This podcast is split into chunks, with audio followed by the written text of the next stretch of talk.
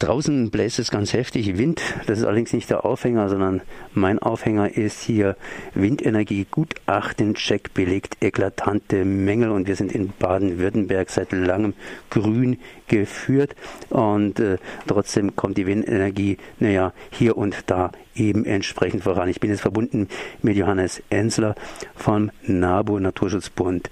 Erstmal Servus. Guten Morgen. Ihr habt äh, zusammen mit anderen Naturschutzverbänden äh, hier einen Check gemacht, einen Gutachtencheck, und der spricht nicht gerade positiv zur Vergabepraxis von Windenergie. Ähm, was habt ihr an der ganzen Geschichte zu kritisieren? Windenergie ist ja kostenlos praktisch und vor allen Dingen sehr, sehr umweltverträglich. Ja, das ist richtig. Also das möchte ich gleich vorne wegschieben wir Umweltverbände, NABU, BUND und LNV, ich denke, da kann ich für uns alle drei sprechen. Wir sprechen uns ganz klar für die Energiewende aus und auch für den Ausbau der Windenergie. Wir haben aber von Anfang an immer wieder gesagt, der Ausbau der Windenergie, der muss naturverträglich vonstatten gehen. Und damit das möglich ist, sozusagen Naturschutz und Windenergie zusammenzubringen, ist es ganz entscheidend, dass die Gutachten, die gemacht werden in der Vorbereitung für solche Windenergieplanungen, dass die entsprechend gut sind. Äh, dass sozusagen alle Aspekte ausreichend berücksichtigt werden, die da beim Naturschutz zu beachten sind. Und da gab es in der Vergangenheit immer wieder Kritik, auch gerade von unseren Ehrenamtlichen vor Ort, die sich ja in der Region oft gut auskennen und die Vögel, Vogelwelt, die Fledermauswelt ganz gut kennen, dass äh, die Kartierer, also die Gutachter, die da teilweise dann die ähm, Überprüfungen machen, nicht ausreichend äh, im Prinzip diese Aspekte beachten. Und dieser Kritik wollten wir auf den Grund gehen, um zu wissen, was ist da wirklich dran oder was ist da vielleicht auch nicht dran. Was habt ihr da gemacht? Wir haben äh, im Prinzip eine Checkliste erstellt, denn es gibt in Baden-Württemberg ganz klare Vorgaben, welche Kriterien zu beachten sind bei der Erarbeitung von solchen naturschutzrechtlichen, naturschutzfachlichen Gutachten. Und anhand dieser Checkliste sind wir acht Gutachten durchgegangen, in acht Genehmigungsverfahren die Gutachten durchgegangen, sowohl die Fledermausgutachten als auch die Vogelkundachten und haben geschaut, halten die Gutachter diese Kriterien ein und wo weichen sie ab und wenn sie abweichen, wie schwerwiegend ist diese Abweichung. Und da haben wir doch festgestellt, dass es doch bei sehr vielen Gutachten ähm, Abweichungen gibt, die wir so eigentlich nicht akzeptieren wollen weil die Vereinbarung ist eigentlich, dass wir eben diese guten Kriterien haben. Die sind eine gute Grundlage. Könnt, könnte man sicherlich an der einen oder anderen Stelle auch nochmal anders machen, aber das ist im Prinzip die Vereinbarung, dass wir diese Kriterien der Landesanstalt für Umwelt und Messungen haben. Das ist auch ein Verdienst der grünen Landesregierung, dass man sich da auf gute Kriterien letztendlich geeinigt hat. Und jetzt geht es darum, dass man sich auch daran hält. Das ist das, also im Prinzip unsere entscheidende Kritik, dass sich sowohl die Betreibergesellschaften als auch die Gutachter als auch dann die Genehmigungsbehörden wirklich da selber an die Nase fassen müssen und sagen müssen, okay, wir haben diese Kriterien, also halten wir uns auch dran und achten auch darauf, also im Falle der Genehmigungsbehörde der in den Landratsämtern, dass die Gutachter das wirklich einhalten. Und da glaube ich, da gibt es noch einen Nachholbedarf und Verbesserungsbedarf. Das heißt, die Regeln sind im Prinzip okay, aber es werden sich nicht an die entsprechenden Qualitätsregeln gehalten.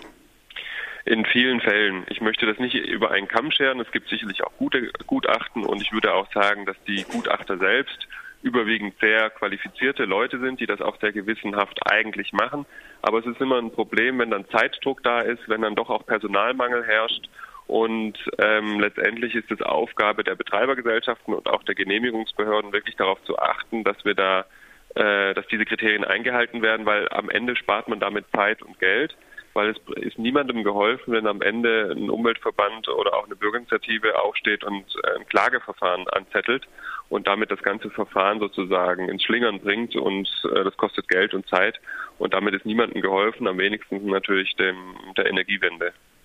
Das heißt, äh, es ist hier schon mal zwei Stichworte genannt worden, Personalmangel und entsprechend Zeitmangel, die vor allen Dingen äh, ja Probleme darstellen bei diesen Gutachten. Gibt es da noch andere andere äh, ja ähm, wir sagen Flaschenhälse, die dazu führen, dass die Windenergiegutachten nicht das hergeben, was sie hergeben könnten? Also ich würde gerne noch mal kurz auf diesen Personalpunkt eingehen, weil das ist mir ganz wichtig zu sagen. Die grüne Landesregierung hat da ja reagiert. Die hat ja selber ein Personalgutachten erstellt mit äh, ziemlich ähm, ernüchternden Ergebnissen, nämlich dass letztendlich die, die ähm, Umwelt- und Naturschutzverwaltung massiv überlastet ist. Und äh, deswegen sollen jetzt über 200 neue Stellen in der Umweltverwaltung geschaffen werden. Und wir erhoffen uns natürlich dadurch einen Qualitätssprung auch, dass die Behördenmitarbeiter dann auch wieder mehr Kapazitäten haben, wirklich solche Gutachten auch eingängig zu prüfen und äh, Defiziten nachzugehen. Das ist sicher, aus meiner Sicht ist das einer der Hauptgründe, warum es hier hapert und deswegen ist es wichtig, dass da jetzt Personalaufstockungen folgen, also über 200 Stellen, die da kommen sollen. Ein anderer Flaschenhals ist sicherlich auch, dass äh, in den Universitäten äh, bei der Ausbildung von Biologen in den letzten Jahren äh, so diese Frage der Artenkenntnis ein bisschen ja nicht mehr den gleichen Stellenwert bekommen hat. Das heißt, es ist auch für Windenergiebetreiber ganz schwierig, letztendlich und für die Gutachterbüros auch, wirklich ausreichend äh, qualifiziertes Personal zu finden, um diese Gutachten zu machen. Das ist nämlich nicht ganz trivial. Da reicht es nicht, dass man gutes Zeiss oder Swarovski Fernglas hat, sondern man muss auch auf eine gewisse Entfernung einen Westenbus hat von einem ähm, Mäusebus hat entscheiden können ähm, und das bei verschiedenen Witterungsverhältnissen. Und da gehört schon ein bisschen Erfahrung dazu. Und dann kann es nicht sein, dass man Studenten rausschickt, die dann diesen Job machen sollen. Das funktioniert einfach nicht. Und das zeigt sich eben doch auch an, an vielen Stellen, dass das das A und O ist, dass diejenigen, die die Gutachten machen, wirklich die Qualifikation nachweisen. Wer ist eigentlich verantwortlich dafür für die Aufstockung der Mitarbeiter? Sind es die Landratsämter oder ist es praktisch das Land?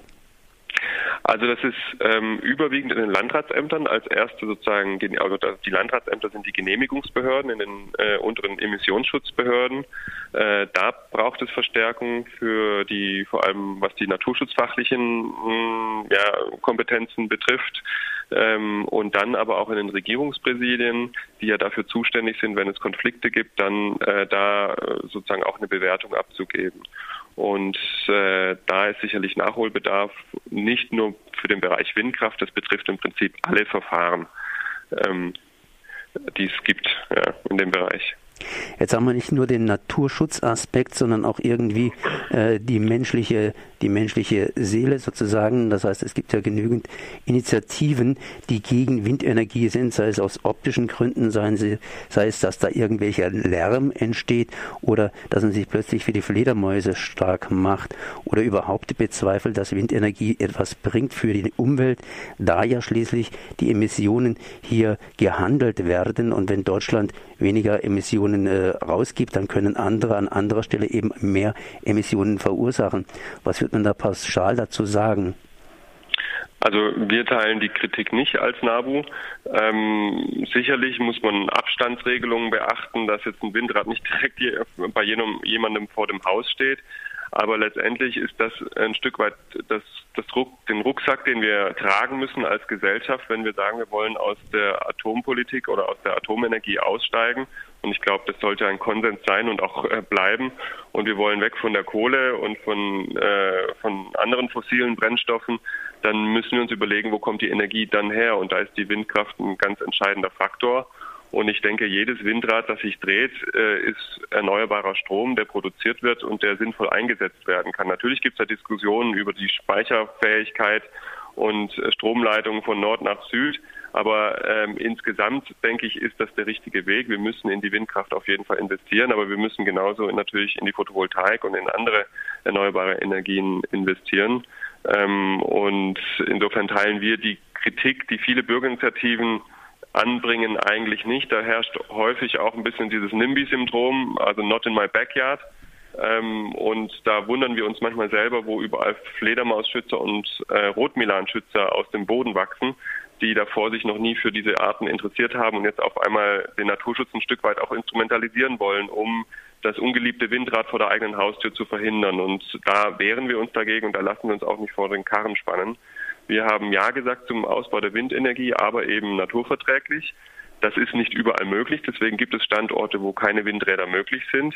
An anderen Stellen ist es mit Kompromissen möglich und da muss man dann schauen, dass damit ein guter Kompromiss zustande kommt, äh, diese Gutachten eben auch wirklich Gutachten sind, also das Versprechen, äh, das halten, was sie versprechen mit dem Namen Gutachten, um äh, eben da Konflikte möglichst zu vermeiden und zu mindern.